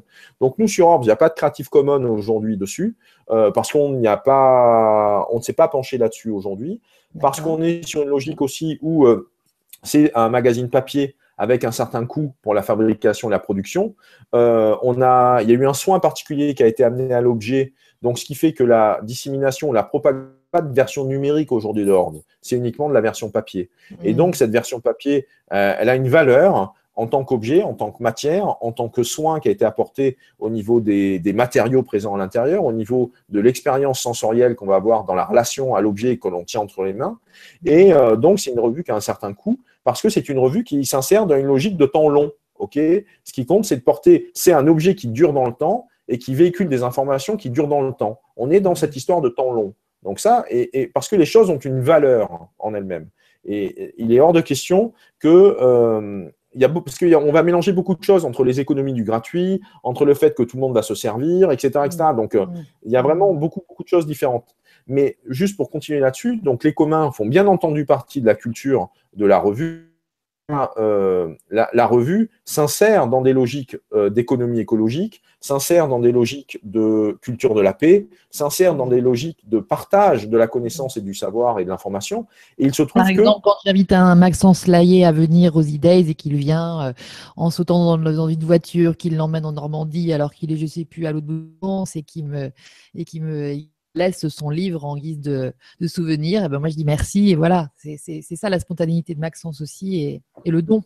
Oui, mais ce qu'il y a, c'est qu'en fait, pareil, au niveau de ce que. On a une maison d'édition qui s'appelle le Capital Humain Édition pour éditer la revue. Parce que lorsque voir des partenaires possibles sur la place parisienne, euh, ces partenaires m'ont dit non, nous, un projet euh, presse ou de contenu, on n'accompagne pas. Hmm. Donc, je suis ressorti de ces rendez-vous en disant bon, mais c'est pas grave, on va le faire quand même. Ok Donc, on a créé une maison d'édition. Et donc, cette maison d'édition, il, y a cette, il y a la volonté ou il y a la démarche. C'est possible euh, d'être dans le circuit économique en étant dans une économie responsable et vertueuse. C'est hmm. possible. C'est-à-dire que les auteurs de la revue ceux dont c'est le métier de vivre de leur plume sont payés par rapport aux articles qu'ils font dans la revue. Les images qui sont présentes dans la revue par rapport à des, à des économies qui existent et qui sont celles des, des droits d'auteur, qui sont celles des droits à payer pour les images, on respecte cette économie-là et on est clean, on est propre mm. sur euh, les, différents, euh, les, les, différentes, on va dire, euh, filières de production qui sont présentes dans la revue. L'équipe de fraude est payée. bien sûr, les gens ne sont pas payés, ne vont pas être forcément payés avec des montants faramineux, mais en tout cas, il y a cette idée que par rapport au gâteau et par rapport à la valeur du gâteau et par rapport à l'économie qui va être autour, on est dans l'économie redistributive. Mm. C'est-à-dire que l'argent qui rentre, c'est un argent qui repart. Et c'est pour ça qu'on imprime en France aussi. Parce que c'est une façon, à notre échelle, petite échelle, mais qui est quand même considérée comme euh, importante euh, euh, en, termes de contribution économique au, niveau des imprimeurs, il y a eu le choix délibéré d'imprimer en France. Mm. Parce que ça permet que le métier d'imprimeur et le savoir-faire, et, on, on, pourrait dire l'infrastructure industrielle qui va être présente en France, donc bien entendu, on va chez des imprimeurs où on est sur le, le, sur un respect de l'environnement. Euh, la revue Orb, c'est partie du collectif des éditeurs écolo-compatibles, c'est-à-dire des éditeurs qui euh, résident à moins de 200 km où ça a été stocké, à, à moins de 500 km de l'endroit où c'est imprimé, euh, où c'est imprimé sur du papier écologique, c'est imprimé avec de l'encre écologique, etc. etc. C'est-à-dire sur l'ensemble des dimensions, qu'elles soient visibles ou invisibles, au niveau de la revue, au niveau de la démarche, on va être cohérent. Et c'est cette même, ce même souci de cohérence qui va nous animer au niveau du congrès, en proposant comme ça une expérience qui va être plutôt dans le sens de l'épanouissement, plutôt dans le sens de l'harmonie, plutôt dans le sens de la, du rééquilibrage au niveau euh, des participants, des et bien entendu, avec cette espèce comme ça de d'équilibre global au niveau aussi des, paroles et des personnes qui vont être présentes et dans aussi les, informations qu'elles vont partager. Voilà, si c'est bah, une réponse. un tour complète. Ouais. C'est un type de voilà, c'est pour répondre partiellement à cette question sur les commons. Merci. Et merci Gaspard pour la question. Donc on, est, euh, euh, enfin là, Marie-Ange te demande quelles sont les thématiques autour de chacun des cinq numéros de Horps. Il n'y a pas vraiment de... dans chaque numéro, on retrouve toujours de l'économie, on retrouve toujours de la parapsychologie, on retrouve toujours euh, une fiction, on retrouve toujours de l'art. Il y a deux sujets liés à l'art à chaque fois, un grand mmh. reportage et un, et un focus sur un artiste. Euh, voilà. Après, en fonction des numéros, on va avoir de l'archéologie, on va avoir de la génétique, on va avoir euh, euh, de la médecine, on va avoir de la physique d'avant-garde. Voilà. Donc, il n'y a pas vraiment de thématique propre. En revanche, les choses font que on va avoir comme ça des, des, des il, y a des, il y a des points de, de, connexion qui émergent. Par exemple, sur le numéro 2 que tu peux montrer éventuellement, on a euh, voilà. Ce qui a émergé, et c'était absolument pas prévu lorsque. Ça, c'est le numéro 1, celui-là. Ah, pardon, le 2, je l'ai là. Voilà. dans celui-ci, euh, ce qu'on avait, ce, qui a, émergé, c'est qu'on a des choses sur la génétique et la religion, et le fait religieux même en l'occurrence. C'est pas sur la religion, c'est sur le fait. Donc ça, euh, il y a deux trois sujets qui sont tous connectés, qui sont tous en lien avec ça. Et ça, c'est, on l'avait absolument pas anticipé quand on était en train de préparer euh, la, revue euh, et les sujets qu'il y aurait dedans. Ça a vraiment émergé quand on les a mis côte à côte et qu'on a vu euh, les titres, mm. les intertitres, ce qui émergeait, les exergues, les, citations qu'on mettait en avant, parce qu'il y a aussi la démarche des, de mettre de la poésie hein, dans la revue, de mettre des citations, tu, l'as remarqué, tu le sais. et voilà.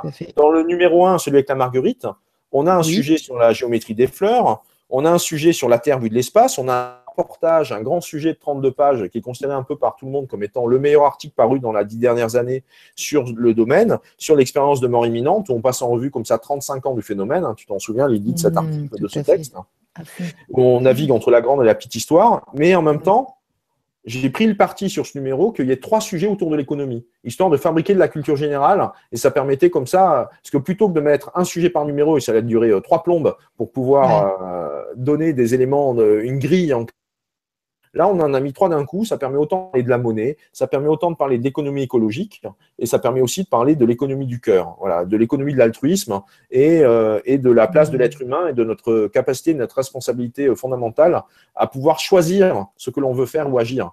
Euh, là-dessus, je suis simplement dans la continuité ou dans le même euh, son de cloche que celui de, Pierre Rabhi ou d'autres. ou d'autres et des colibris. et des colibris, bien entendu, oui. Mm. si, si vous voulez, en à un moment, on est tous obligés de tomber d'accord. Et c'est ça, moi, qui va me motiver dans ma démarche de journaliste. C'est de pouvoir souligner qu'est-ce qui est de l'ordre de l'universel derrière la diversité. Hmm. Une autre question, peut-être? Écoute, euh, donc là, je mets le Gaspard nous, nous donne euh, le, site, euh, donc je le mets en exposition pour les gens qui peuvent lire les questions. www.orps.fr pour trouver.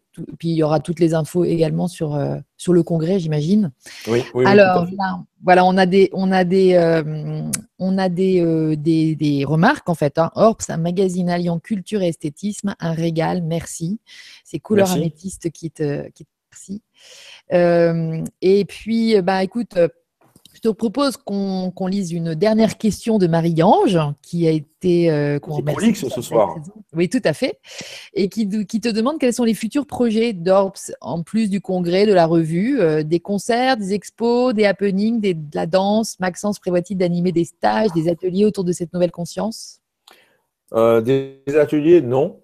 En tout cas, bon, je je participe à des conférences, je prends la parole euh, régulièrement en fonction des invitations, n'est-ce pas, euh, Lydie hein, euh, Donc, donc tu dis oui Voilà, j'ai dit oui aux, prises de parole et, aux contributions publiques. Là, par exemple, je vais donner une conférence au mois de mars sur le, le Quinton dans un congrès sur l'île. Ça, c'est lié donc à une enquête, c'est lié à du passé, en quelque sorte, enfin du passé. ça continue à être présent parce que je continue à, à collecter dans ma besace des infos sur le dossier pour préparer des choses le moment venu, mais, mais euh, en tant que, que journaliste qui connaît un peu le sujet, donc euh, c'est un peu dommage de, de, fermer le bouquin et de pas y revenir euh, plus tard. Mais donc voilà, donc je donne une conférence au mois de mars de mémoire, je crois que c'est le du du 8 au 11 de, de mémoire en mars à Lille sur un congrès lié à l'eau. Et donc, on m'a invité à intervenir sur le Quinton. J'interviens aussi au Forum 104 à Paris euh, en mars également sur mhm. le, la voie de l'information, c'est-à-dire donc qu'est-ce que cela, si on prend, si on envisage l'information comme étant un, chemin de vie, un art de vivre, euh, comment, qu'est-ce que cela implique? Qu'est-ce que cela nous invite à considérer ou nous invite à, à prendre en compte dans notre façon de nous conduire. C'est-à-dire vraiment, c'est cette conduite et cette gouvernance. Qu'est-ce que cela, si on prend les choses au pied de la lettre, qu'est-ce que cela signifie et, euh, et, en termes d'écologie individuelle, d'écologie sociale, d'écologie collective, quel, est, quel chemin euh, peut s'offrir à nous? Donc là, on rentre dans des notions d'éthique. De on va être à la fois autant dans des notions d'éthique autour de l'information, euh, le mensonge, pas le mensonge, vous voyez, des, des choses de cet ordre-là. Est-ce qu'on va nourrir l'illusion? Est-ce qu'on fabrique de, de, la torsion, du, du, des choses détournées? Ou est-ce qu'au contraire, on va, on va fabriquer une sorte de, de rectitude, d'intégrité, de, netteté au niveau de, de l'information donc euh, voilà, c'est autant, je pense, des, valeurs euh, que, les, que des métiers liés à l'information et notamment le journalisme, euh, que ce soit la transparence, le respect de la source, l'exemplarité, sont, des, sont, à mon avis, des, lieux, sont des, domaines qui sont quand même plutôt où on attend, en tout cas de leur part, qu'elles se conduisent d'une certaine façon et qu'ils se conduisent d'une certaine façon avec responsabilité par rapport à leur. Vous savez, lorsque l'on dit quand on a du pouvoir, on a des obligations, quand on a euh, des droits, on a aussi des devoirs. Donc voilà, par rapport à cela, moi j'estime qu'il est bien, et, l'éthique est un domaine extrêmement intéressant sur ce domaine-là, de façon à, baliser un peu les choses et aussi à remettre les yeux en face des trous. Voilà. Mmh. Donc euh, après, euh, par rapport à ce que Marie-Ange a pu dire, peut-être qu'il y aura des choses comme ça dans les années qui viennent, euh, enfin dans les mois qui viennent. peut-être qu'effectivement, il y aura d'autres formes médiatiques qui seront estampillées Orbs et toujours avec le même état d'esprit, donc de proposer une information cohérente, de proposer une expérience intégrative, de proposer euh, d'être en relation directe à la source et, euh, mm. et, aussi, bien sûr, de véhiculer une expérience qui va être source d'épanouissement et qui va être source comme ça de d'éveil en quelque sorte ou de réveil de conscience. Voilà. Mm. Mais c'est vrai que c'est des bonnes idées, en tout cas des happenings. Euh, autour de, toutes ces notions-là. Le, le congrès, est un petit peu dans cet état d'esprit-là en lui-même, hein, puisqu'il y a cette idée, la, la même façon on peut dire que la revue fait office de transmission écrite, le congrès, c'est un moment de partage et de transmission orale. Donc euh, voilà, c'est. Mais ça, effectivement, par rapport à cela, ben, si on a envie de venir, on vient. Voilà, c'est aussi simple que ça. Tout à fait. Et d'ailleurs, tu nous invites à venir, tous que, tout, aussi nombreux. On est... encore, il reste encore euh, un peu de place, effectivement. Et donc, par rapport à ça, la salle n'est pas remplie. Bon. On est un peu plus de la moitié maintenant. Et donc, euh, il, reste, il reste encore de la place. Et, euh, et donc, vraiment, par rapport aux personnes auprès de qui ça peut parler, les thématiques en général, et surtout les thématiques de cette année, puisque l'idée du Congrès c'est chaque année, c'est un sujet différent, mais c'est un sujet où, pareil, on fait à la fois du 360 sur le, ou en tout cas proposer des points de vue différents, euh, comme une boule à facettes en quelque sorte. on va mmh. l'aborder par différentes entrées. Chaque fois, il y a un musicien, chaque fois, il y a un médecin, ça c'est sûr. Et, mais mmh. vraiment, c'est voilà, sur chaque, euh, chaque année, euh, proposer un, regard neuf, surtout le retour à l'émerveillement et à la notion du, du ravissement et, de, et donc de cette esthétique qui nous est chère. Ah bah, je pense que moi, je ne peux pas y aller cette année hein, à nouveau, mais je, je viendrai l'année prochaine.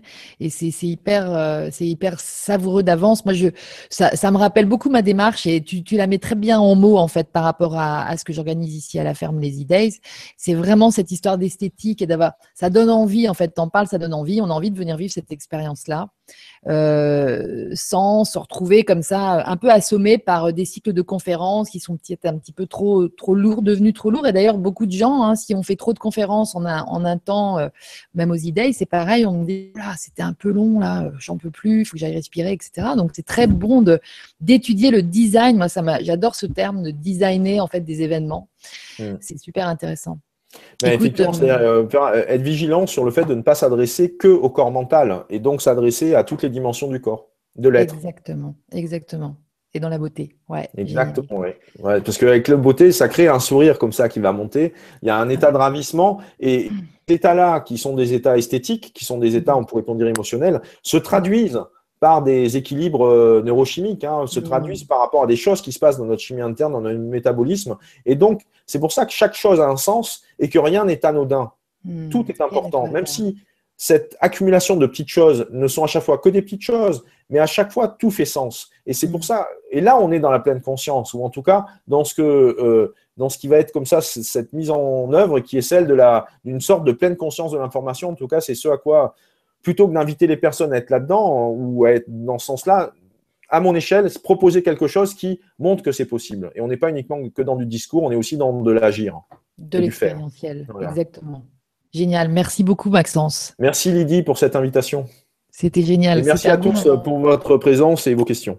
Exactement, merci à tous. J'ai fait un petit clin d'œil aussi à Sylvie et à Julien qui faisaient une émission en même temps. Et je pense dans des bonnes énergies ce soir. Euh, tout le monde a été gâté. Tout le monde. C'est vraiment euh, beau ce qui se passe aussi grâce à Internet. Et, euh, et donc, bah, on te, pour tous les gens qui peuvent te rejoindre à Orléans pour cette belle journée, c'est le 7 novembre prochain. Voilà. Et on peut s'inscrire à travers le site Orbs, www.orbs.fr. Voilà. Et ben voilà. Donc, ce sera certainement fait. Et, bah, tu nous raconteras, tu viendras nous raconter comment ça s'est passé Ah oui, oui, avec plaisir. Et puis on, a le prochain numéro de Horse qui sort début novembre là. Il va être révélé lors du congrès. Voilà. Parfait. Bon bah écoute, il y, a plein de suites à tout ça. On te fait des gros bisous. Et puis merci à tous d'avoir été là et à très bientôt pour une prochaine. Et santé, allô au grand changement. Exactement. Merci au grand changement. Bye à tous.